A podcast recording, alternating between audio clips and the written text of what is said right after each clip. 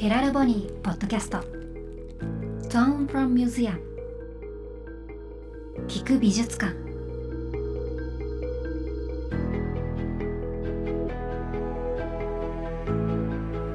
福祉実験ユニットヘラルボニーの契約アーティストにフォーカスするポッドキャスト。Tone from Museum 聞く美術館。こんにちは小川沙羅です。そして私のパートナーは？はい松田孝也です。ヘラルボニーのよろしくお願いします。はいそしてはい、同じく松田文人です。どうぞよろしくお願いいたします。よろしくお願いしますよろしくお願いしますえー今日から毎回一人のアーティストにスポットを当ててその方の魅力作品の魅力を聞く美術館として楽しんでいただこうと思います。ということで早速記念すべき第1回目それでは高谷さん今日のアーティストをご紹介ください。はい、えー本日ですねお越しいただいておりますのは伊賀薫さんという異彩作家になっております。実はですね今年のヘラルボニーのキービジュアルでもですね菅佐野さんという音楽家の方と千葉由香さんというモデルの方に挟まれて、えー伊賀薫さんご自身のかっこよかったですよね。ね。すごく素敵なビジュアルを作っていただいて、でご本人の作品もですね本当に今いろいろな商品に展開いただいてたり、うん。商業施設で展開いただいて、うん。えーいたりですとかで本当にあの私たちのお担当の社員のお伊賀さんのメンバーは一緒に今度登山も行かせていただくと 伺っておりますので家族ぐるみでご一緒させていただけることすごいえーありがたいなと思っております。えー伊賀薫さんご本人とそしてお母様幸子さんにもお越しいただいていますよろしくお願いしますよろしくお願いします。伊賀い薫さんはいいかいかかです。よろしくお願いします。はい、よろしくお願いします。伊賀さん今もう幸子さんもこう寄り添うように一緒にラジオは初めてですかね？もちろんです。あはい。そうなんですね うんでもあれですよね、カオルさんはあんまり緊張はしてなさそうに見えますけど、今日はどうですか？楽しみですか？いつもと変わらずです。はい。変わらず楽しい楽しみにしてると思います。うんありがとうございますどうですか？カオルさん楽しみですか？楽しいですか？楽しみですね。楽しみですね。楽しみです いいです迎えしていただいてありがたい。ありがとうございます。普段はどちらにお住まいなんですか？東京都よろしくです。東京都なんです中ね止です。あ府中市うんいいですね自然もあるところですねそうですね。はいへえあの今日出られるってなって、うんお母様もすごい緊張感が伝わってくるんですけど、はどんな気持ちで今日を迎えましたか？何かあると私がとても緊張して。はい。カオルは緊張ゼロなので。足して2で割ればまあ普通かなってあーいいですね思うんっています。確かに。前回も本当に高島屋さんはい。で新宿でですね、ポップアップをやらせていただいた時うん。に伊賀薫さんとお母様にお越しいただいてライブペインティングを開催させていただいたんですけれども、うん。本当薫さん凄まじいスピードで筆をガガガガガッと動かされてお母さんと一緒にコラボレーションの 第2弾という形でね、うん今回やらせていただいてあの時もすごいスピードでお弁当を食べられてて食べるの薫さん好きなんです食べるのはいお好きですよね。食べることも絵を描くことも早いですねえー聞い 聞いてもいいですか？好きな食べ物は何ですか？食べて食べて。お弁当おお弁当。おお広く来ましたねいいですおね。弁当の中の何が好きなんでしょう？ー 攻めるね。あいいね。でもどうですか？お弁当の中身だと何が好きですか？何の弁当？しいたけおお いいですねしい渋たけい。か。私も大好きです。椎茸はうん干して食べたりしても美味しいですね。ん。いいですよね。いいですね。本当に伊賀薫さんの作品はですね。非常にブルーが多い特徴的な作品かなと思います。でその中に本当に色とりどりな色がですねなんか本当海の中にいろんな生物がうわわっといるようなあー素敵な作品が本当に作られている作家でうん。あの私たちのヘラルボニーギャラリーという盛岡のギャラリーでも個展を開催させていただいていたりあとあれですよねふみとさん。あの立川のグランディオという、うん。商業施設とかでも、今壁面を伊賀さんの作品が大きく彩っていたり盛岡でもある会社の壁面は伊賀さんの作品になってますよね。えうん。ー、建物にまで。うんそうなんです、へー。本当にぜひあの聞きながら伊賀薫ヘラルボニーで検索いただくと多くの作品ご覧いただけるんじゃないかなと思いますんで、見ていただきたいなと思いうます。ん、今手元にもあの伊賀さんの作品の写真があるんですけど「海の記憶」それから「リーフブルー」っていう作品で。本当にまず青の深みもそうですしでもそこに黄色とか赤とかこうポツポツと色が重ねられていて色を重ねていくのがお好きなんですかね？はい。好きなんですね。へ ーいいね、はい。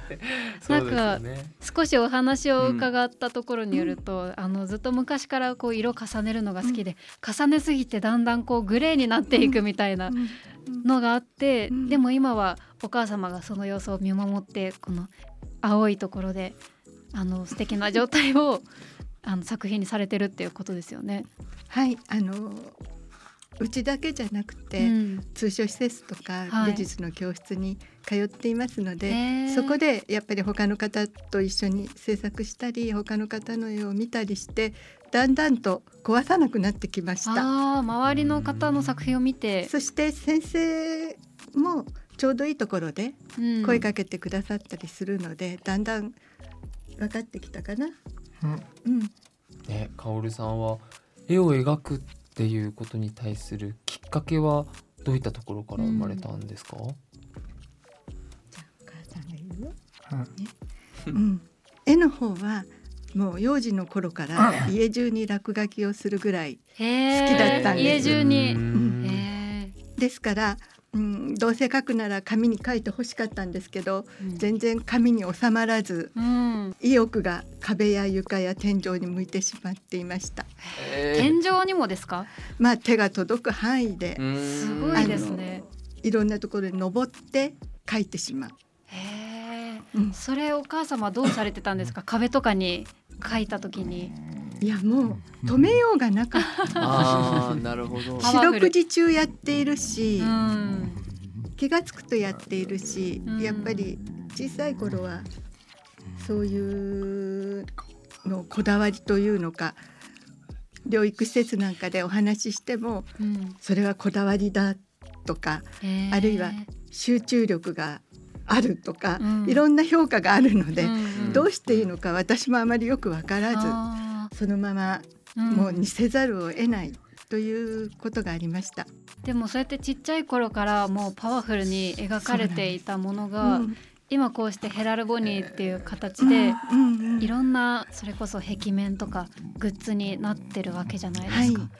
それを初めて見た時ってどんなお気持ちでしたか？薫はスピード持って描くので結構作品がたまるんですけど、はい。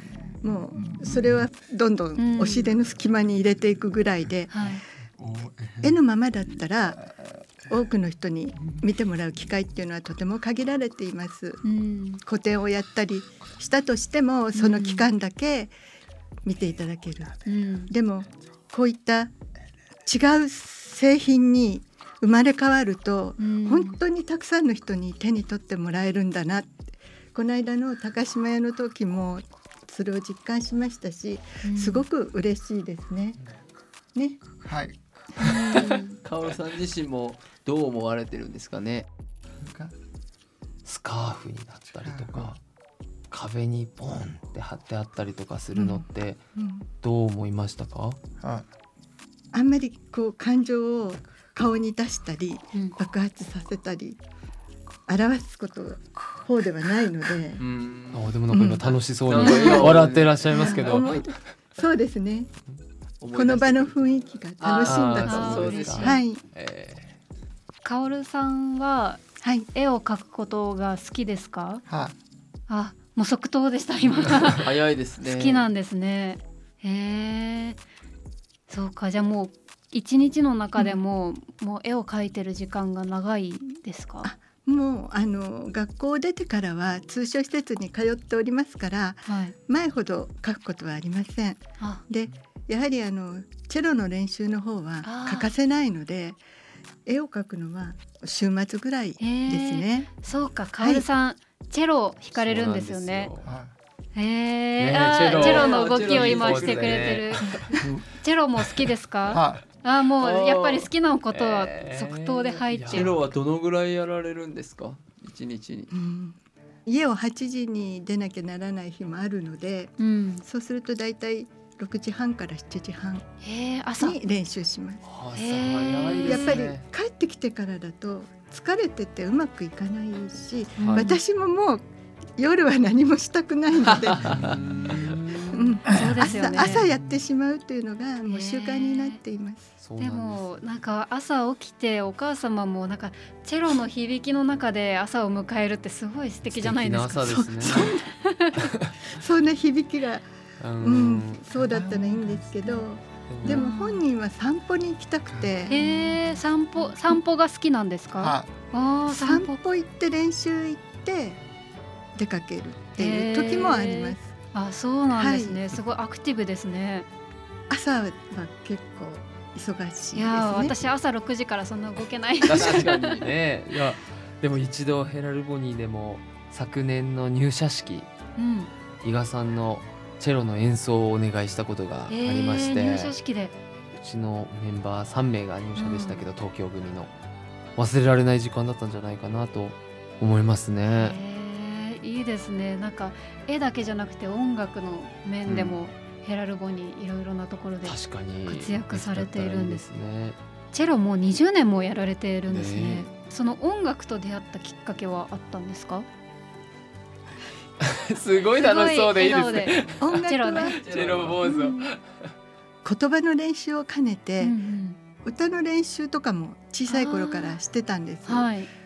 でもそれが良かったのかどうかだんだんうるさくなってきて歌だけじゃなくて意味不明ないろんな声を出すようになってうん。それがもう延々と続いてうん。家族はもう大変でした。電話も聞こえない。うん。でテレビはあまり好きじゃなくてすぐ消しちゃうので,、うん。で本人は全く見ないのでだからますますうるさいんです。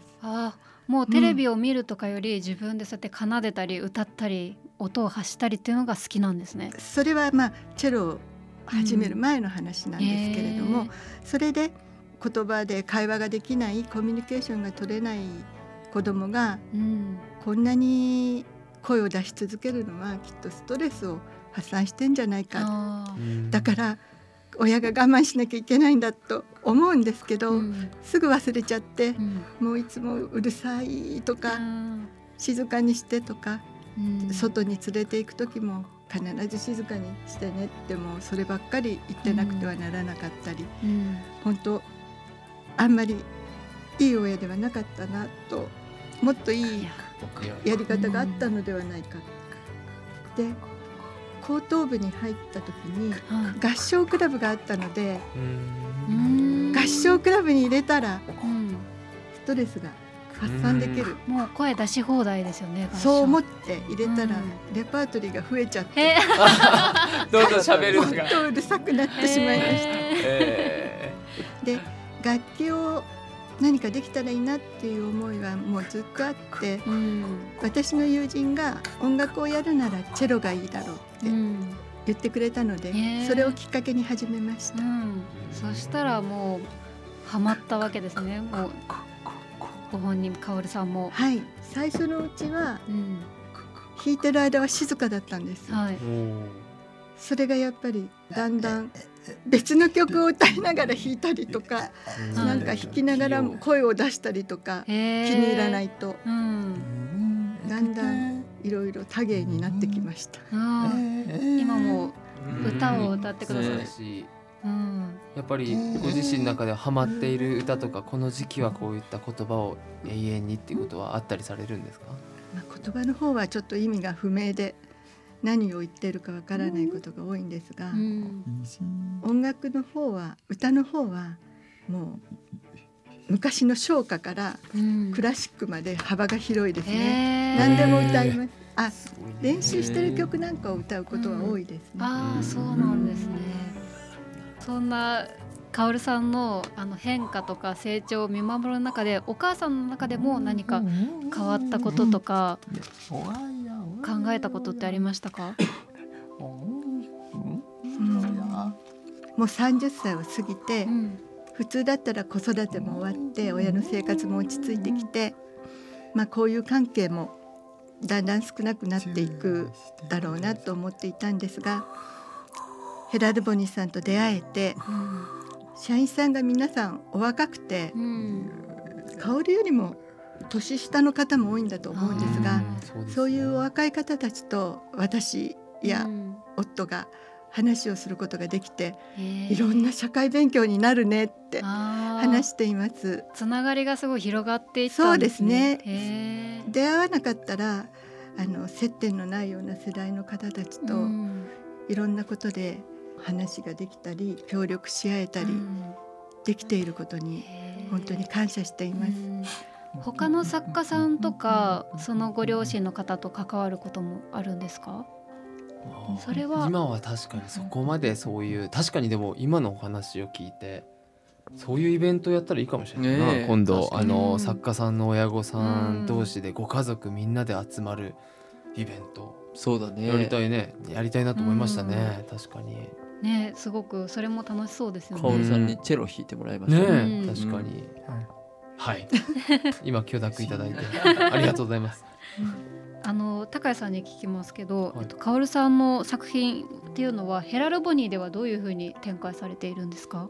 原画を販売させていただくということも、うん、あのもちろんございます。やっぱその金額とかも本当に10万円から20万30万っていうこともありますしそういった形であの多くの皆さんに原画を見ていただくっていうパターンもありますし本当に作品としてさまざまな形で展開してて例えば今あですと「リーフ」っていう作品は、スカーフにさせていただいていて非常に人気な作品で実は私も個人的に購入したりとかしてよくつけていたりあと本当にそうですね商業施設で展開されていたりいろんなところでね多くの方々の景色として楽しまれている部分も多いかなと思いますね。いやあのハンカチとかスカーフね。うん、そうだね。ハンカチもやらせていただいてたね。はい。カオルさんのこの青の世界はまさにこれから梅雨の時期とか、すごいぴったりですよね。ね楽しみですね。カオルさん次何の仕事やってみたいとか要望ありますか？はい。私の好きなものって何ですか？カオルさん。はい。じゃあ、シャバ。ざるそば。ざるそば。ざるそば。のお仕事いいね斬新なお仕事を依頼されてしまったな、ね、私の4歳の兄貴もめちゃめちゃざるそば。大好きなので半端なく好きでうちの兄貴もあのー、毎週日曜日はそばの。絶対そば食べなきゃいけない。いやでも本当ざるそばがですね。承知しました、ね、どこにつけようかなざるそばのおちょことかがアートになってるとかね確かにそういうのとかいいかも確かに伊賀さんスペシャルちょっと頑張りますね ね、もう夢がいくらでも広がっていきますね。うん、確かに拡張させてもらえるな。ちょっと自分たちのアイデアでは絶対ざるそばって案は出てこないんで。非常に新しいです。ありがとうございます。はい。ということで最後にえっとお母様からこの先薫さんの人生にどのような願いを持っていらっしゃいますか？薫が小さい頃はこう障害のことだけでなくこう自閉症の子は大人になったらどういうふうに生きていけるいけるのかっていうことがすごく不安でした、うん、今と違ってあの情報がほとんど入ってこなかったんですね。大人の方たちがどのように生活しているのかなっていうのはいつも気になっていたんです。でもこうやってネットが発達していってあの最近はいろいろな障害を持った人があの紹介されるようになりましたよね、うん、障害があっても努力されてる人は昔からいたと思うんですけど、うん、社会が変わってきてそういう人たちの存在を認めて発信するようになってきたなって思っているんです。だから障害者が積極的に外に出ていけば一般の人たちがだんだんそれに慣れてきて、うん、特別なアスリートの人とかじゃなくても普通の障害者ももっと外に出ていくことが大事なんじゃないか。うん。ヘラル・ボニーさんがやってることはまさにそこにつながることだし、この独特な発想であのどんどん進んでいっていただければと思います。で薫の場合は絵や音楽を通してこれからもいろんな人と出会って心を通じ合わせたり共感したりそういう機会をそういう経験をたくさん重ねていってもらいたいってそういうふうに願っています。ありがとうございます。カオルさんは今日ラジオに来ていかがでしたか？はどうだった？どうだった？面白かったありがとうございます。私もすごく楽しいひとときでした。あのアートは見ていたんですけど、うん実際に作家の方と話せて、そして一緒にいらっしゃるお母様のお話も聞けて本当に貴重なお時間でした。ありがとうございました。ありがとうございました。ありがとうございますなんかカオルさんがお母さんの隣でずっとこう言葉を言ってるのがいいですよね。うんあ、あ、うんあ、あ。信頼関係だね本当に私の4歳上の兄貴もずっとやっぱ一番母親がね大切な存在というか。いやいやお父さん今日来てるかいやいやいいや。スタジオのら。外にね。いやもちろんお父さんもだけど、うちうちの場合は。母親が圧勝してるなと思って。いやでも本当にありがとうございます。ざるそばまで続く未来をね一緒に作っていけたらなと思います日曜9時からの J-WAVE アクロス・ザ・スカイでもヘラル・ボニートーンフロムアートとしてさまざまな魅力あふれるアートをご紹介しているのでそちらも合わせて聞いてみてください。それでは今日はありがとうございました。ありがとうございました。ありがとうございました。ありがとうございました。